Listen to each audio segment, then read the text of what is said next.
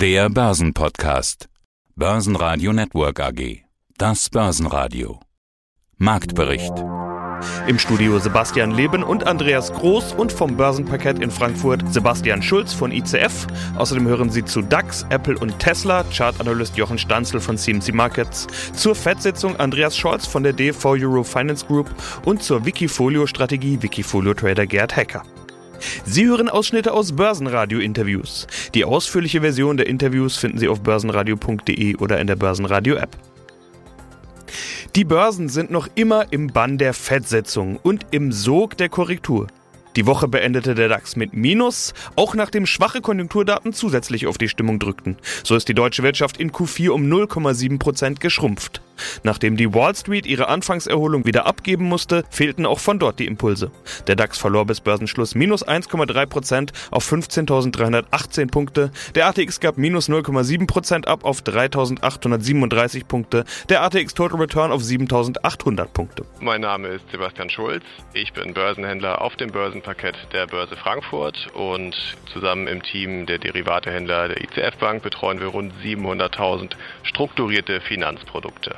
Ja, Bewegung, überall Bewegung, aber das ist ja gut für euch. Ihr braucht Bewegung. Auch im DAX, da waren es ja zwischenzeitlich mal 1000 Punkte innerhalb von nicht mal einer Woche. Was macht der DAX denn inzwischen? Hat der sich etwas erholt, beziehungsweise ist er noch auf Erholungskurs? Schau doch mal hoch an die DAX-Tafel. Was passiert da gerade? Ja, wir haben natürlich, nachdem wir am Montag dort eine erhebliche Korrektur hatten im DAX, wieder eine Bewegung nach oben. Der DAX stabilisiert sich. Ich gucke jetzt live auf die DAX-Tafel und der DAX steht aktuell bei 15.333 Punkten.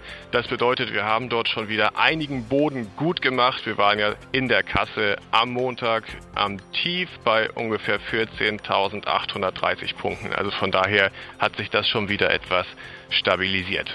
Ja, dann schauen wir doch mal, was ihr draus gemacht habt. Also nicht nur im DAX, sondern ganz generell. Du bringst mir ja die Liste mit den meistgehandelten Papieren mit, den Most Actives. Wenig überraschend würde ich sagen, ist da der Nasdaq 100 vorne mit dabei. Ich hatte vorhin schon Tech-Korrektur gesagt. Was habt ihr mit dem Nasdaq 100 gemacht? Ja, wir haben hier ein Knockout-Produkt, ein Turbo Call auf den Nasdaq 100 mit einem Strike von 13.041,49 Punkten. In diesem Schein hatten wir sehr, sehr viele Geschäfte diese Woche. Wir können sagen, dass wir dort ausgeglichene Anzahl von Käufen und Verkäufen hatten. Das passt natürlich auch zu der Entwicklung diese Woche im Nasdaq 100. Der befindet sich ja nun auch in einer Range. Man kann also sagen, dass hier die Anleger versucht haben einzusteigen und dann aber auch Gewinne wieder mitzunehmen. Das war also ein sehr, sehr aktives Papier.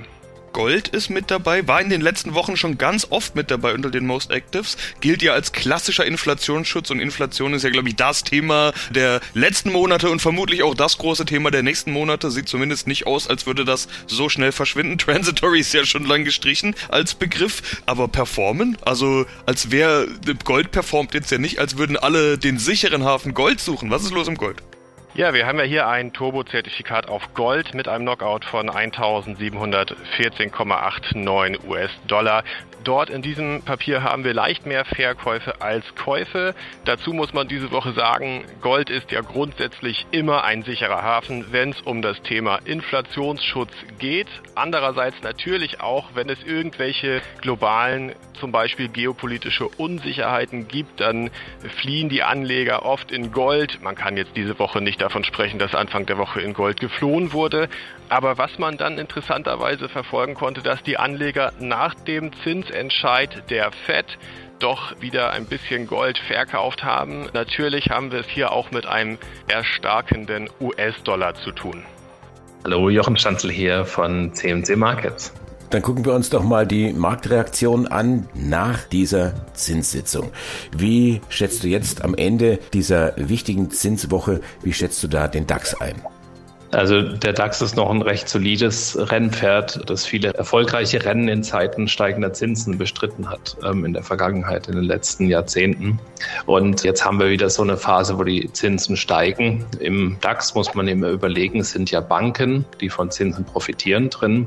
Da sind große Konzerne drin, die Pensionsverbindlichkeiten haben, die normalerweise dann ihr Geld für diese Pensionsverbindlichkeiten am Rentenmarkt anlegen. Da gab es lange Zeit keinen Zins, also mussten die aus den Gewinnen Rückstellungen bilden. Die können sie jetzt wieder teilweise auflösen, weil sie wieder Rendite am Markt bekommen, die Zehn-Jahres-Renditen sind ja wieder positiv, nur leicht, muss man dazu sagen. Aber es geht in die richtige Richtung und es stärkt die Bilanzen der großen DAX-Konzerne. Und der DAX hat eine, man sagt da Outperformance, also eine bessere Entwicklung gegenüber den Technologieaktien, also DAX versus Tech DAX, DAX versus Nasdaq 100. Da steht der DAX jetzt als König nach diesen ein, zwei, drei schwachen Wochen da. Wichtig ist für mich die 14.900 Punkte Marke. Die sollte möglichst nicht unterschritten werden. Also das Wochentief sollte nicht unterschritten werden, weil sonst könnte da auch im DAX, trotz dessen, was ich gerade gesagt habe, was alles positiv ist an den steigenden Zinsen, wäre dann da auch eine Trendwendeformation. Im Moment sehen wir aber, dass die nicht da ist. Aber was trotzdem bleibt, ist dann auf Jahresfrist eigentlich im DAX eine Seitwärtsbewegung. Mein Name ist Andreas Scholz vom Finanzplatz Frankfurt. Ich freue mich auf unseren finanzpolitischen, geldpolitischen Talk am Freitag. Nach der FED ist vor der EZB. Die tagt ja zum ersten Mal in diesem Jahr am Donnerstag, also nächste Woche. Haben sich jetzt die Spielregeln eigentlich geändert? Dadurch, dass die FED jetzt vorgelegt hat. Bleibt Madame le Président bei ihrer Haltung? Was denkst du? Also die Märkte sagen mittlerweile einmal wird sie was tun, die EZB. Die kann das nicht verweigern. Die Situation ist zwar eine andere in der Eurozone, wir haben einen anderen Stand im Wirtschaftszyklus, wir haben aber auch eine Inflation von 5%. Also nicht 7, aber immerhin ist eine 5 davor und das wird noch mehr werden in diesem Jahr. Wir haben über die versteckte politische Agenda gesprochen. Wir lassen das mal so jetzt erstmal da stehen. Die EZB wird erstmal natürlich jetzt äh, kommenden Donnerstag nichts tun. Sie hat ja gesagt, äh, PEP läuft aus Ende März. Das PEP-Programm wird aber ersetzt durch durch APP. Das andere Ankaufprogramm läuft weiter, etwas mehr. Und solange die EZB Anleihen aufkauft. Und das ist ja das, was jetzt in Amerika aufhört. Das Tapering hört ja viel früher auf, als noch vor einem halben Jahr kommuniziert. Solange die EZB weiter Anleihen ankauft und ihre Bilanz weiter steigert, kann und wird sie nicht den Zins erhöhen. Aber die Märkte sagen im Moment, ein Zinsschritt wird kommen, und zwar Ende des Jahres 2022, weil die EZB sich nicht dagegen stemmen kann. Der Druck, diese Sogwirkung aus den Vereinigten Staaten ist viel zu groß auf die Eurozone und ansonsten gehen die Währungen noch weiter auseinander. Also sie wird ganz cool machen am, am kommenden Donnerstag und wird sagen, wir fahren weiter geradeaus. Andere Situation in der Eurozone als in den Vereinigten Staaten. Sie wird sagen, Adresse an die Bürgerinnen und Bürger, wir nehmen eure Sorgen ernst. Wir sehen auch Inflationsgefahren. Macht euch aber nicht zu große Sorgen. Die Inflation geht im Sommer zurück. Und dann ist es gut, dass wir nicht zu früh auf die Bremse treten. Das wird die Botschaft sein von Christine Lagarde am kommenden Donnerstag. Dann können wir im Prinzip jetzt doch schon mal vergleichen. Also FED auf der einen Seite, EZB auf der anderen Seite und damit im Grunde genommen Euro gegen Dollar. Wo geht die Reise hin, wenn ich mir die Zinsen anschaue, die Entwicklung? Vermutlich in den Dollar. Also das wäre ja die Logik des Marktes. Ja, wenn wir Richtung 2% laufen, und wir sehen es ja schon bei den Treasuries, die sind 2% vor den Bunds, wir haben darüber letzten Freitag geredet, jetzt hat er sich bewegt, dieser kleine Schritt für den Bund, ein großer, symbolischer für die Märkte. Ich habe das aufgegriffen mit dem Astronauten, mit Armstrong in meinem Weekly. Also das war ein schöner Vergleich und äh, diese Sogwirkung wird anhalten. Wir sehen es schon, der Dollar ist zurückgekommen von 1,13 jetzt auf 1,11. Er wird wahrscheinlich Richtung 1,10 marschieren. Möglicherweise wird er noch stärker werden, also Euro-Dollar unter 1,10.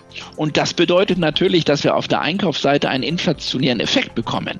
Das heißt, je schwächer der Euro wird zum Dollar, es hat ja auch wieder nochmal so einen Nachbrenner-Effekt, desto höher ist die Gefahr, dass wir Inflation jetzt zusätzlich importieren in die Eurozone.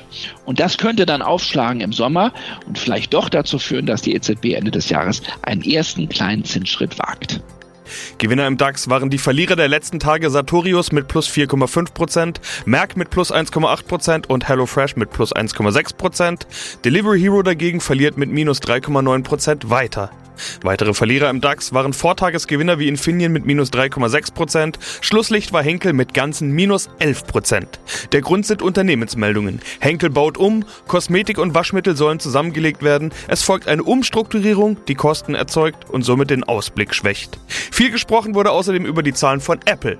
Die haben im abgelaufenen Quartal erneut ein Rekordquartal erzielt, der Jahresgewinn wurde um ein Fünftel auf 34,6 Milliarden Dollar gesteigert. Apple hat Zahlen vorgelegt. Sind die auch heiß? Sind die gut ausgefallen? Was macht der Markt vor allen Dingen draus? Ja, Apple ist sehr spannend, weil wir bei Apple auch jetzt eine Trendwendeformation hatten, äh, die entstanden ist am 19. Januar. Das war der Mittwoch vor einer Woche. Und wir hatten eine Korrektur bis zum Montag und jetzt mit den Quartalszahlen sehen wir eine Gegenbewegung. Jetzt nachbörslich um 5% geht es nach oben, was positiv ist. Aber es kann die 168 Dollar Marke zumindest jetzt im nachbörslichen und vorbörslichen Handel nicht überschritten werden. Ein Tagesschluss über 168 Dollar wäre wichtig, um die Trendwendeformation, dieses Top, das die Apple-Aktie gebildet hat, in Frage zu stellen. Sollte man da drunter bleiben, dann ist jetzt diese Erholung als Reaktion auf die guten Quartalszahlen lediglich eine Bestätigung von der Trendwende. Gerhard Hecker von der Steinbeiß und Hecker Vermögensverwaltung. Ich bin Wikifolio-Trader von S&H Strategie. Und das ist ja ganz interessant, Gerd. Wir schauen uns drei Wikifolios heute an, mit denen du am Start bist. Da haben wir Global Esports, wir haben Immobilien und Grundbesitz. Seit etwa vier Jahren ähm, sind diese beiden Wikifolios zu finden. Und es gibt Aquaculture and Seafood. Du bist ja der Gerd Hecker von der Steinmeiß und Hecker Vermögensverwaltung. Daher kennen wir uns ja auch schon. Warum tummelt ihr euch? Warum tummelst du dich jetzt auch bei Wikifolio? Also es geht darum, dass wir letztendlich auch für mögliche Interessenten und Mandanten entsprechende Track Records aufbauen, weil wir zum Beispiel in unseren Strategien für Mandanten das Thema Immobilien und Grundbesitz in liquider Form umsetzen können. Es gibt ja viele Immobilienliebhaber, die gerne Direktanlagen in Immobilien machen, aber nichtsdestotrotz ist es charmant, auch Immobilienvermögen in liquider Form zu besitzen und das Ganze vielleicht auch international und das Ganze auch wesentlich kleinteiliger und breiter gestreut. Den Ansatz, den kann ich nachvollziehen. Wie sieht denn das dann so mit der, mit der Arbeit aus? Wie viel Arbeit muss man da reinstecken? Läuft das so ein bisschen nebenher, neben eurer normalen Arbeit? Oder ist das äh, wirklich etwas, wo man sagt, jetzt muss ich mich mal zwei Tage rausnehmen und mich um die Wikifolios kümmern? Also es ist so, dass die Wikifolien täglich beobachtet werden. Wir betreuen die definitiv, weil es sind ja auch Gelder investiert in den entsprechenden Wikifolien, also reale Gelder. Insofern ist es vielleicht auch ein großer Unterschied zu dem ein oder anderen privaten Wikifolio-Trader, der vielleicht sich das nicht so entsprechend ernsthaft auf die Kappe schreibt, das täglich zu verfolgen. Bei uns ist das eine ernste, eine ernste Sache könnten ja auch Millionenbeträge in solchen Wikifolien veranlagt werden und insofern wird das auch eine Handschrift natürlich für unser Haus nach außen sein. Das ist quasi eine Teilstrategie, wo wir dem Kunden auch ein bisschen zeigen können, was wir da in der realen Welt auch machen. Wir betreuen ja auch zum Beispiel sogenannte, ich, ich nenne sie jetzt mal strukturelle Trends, die wir äh, einfach irgendwann identifizieren und die wir auch über viele Jahre begleiten wo wir immer mehr Know-how aufbauen, wo wir eine große Perspektive sehen. Zum Beispiel der Bereich hier Aquaculture and Seafood, der ist im Jahr 2005 entstanden. Das ist jetzt keine Neuigkeit. Ich verfolge das Segment seit damals. Es sind viele Firmen mittlerweile verschwunden. Diese Märkte im Aquaculture and Seafood Bereich haben sich mindestens verfünfzehnfacht äh, seit diesem Zeitraum. Man baut immer mehr Know-how auf und kennt die verschiedenen Player in den einzelnen Segmenten, in der ganzen Wertschöpfungskette und die versucht man eben hier gewinnbringend umzumünzen.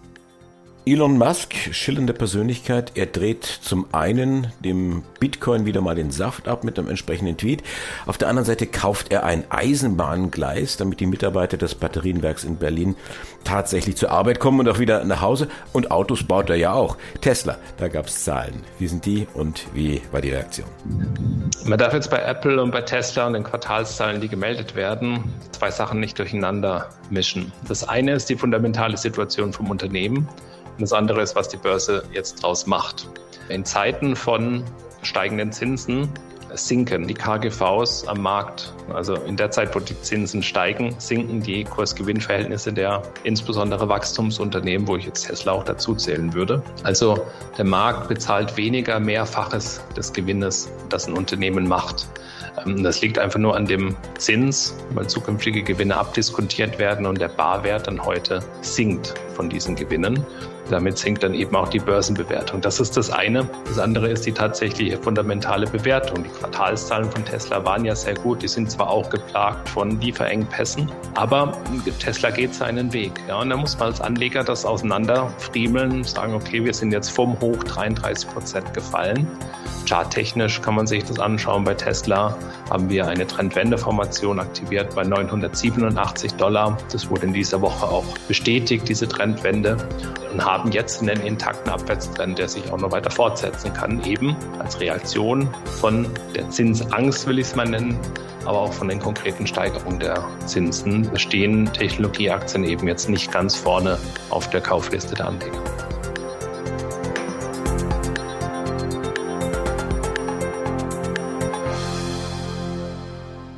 Börsenradio Network AG Marktbericht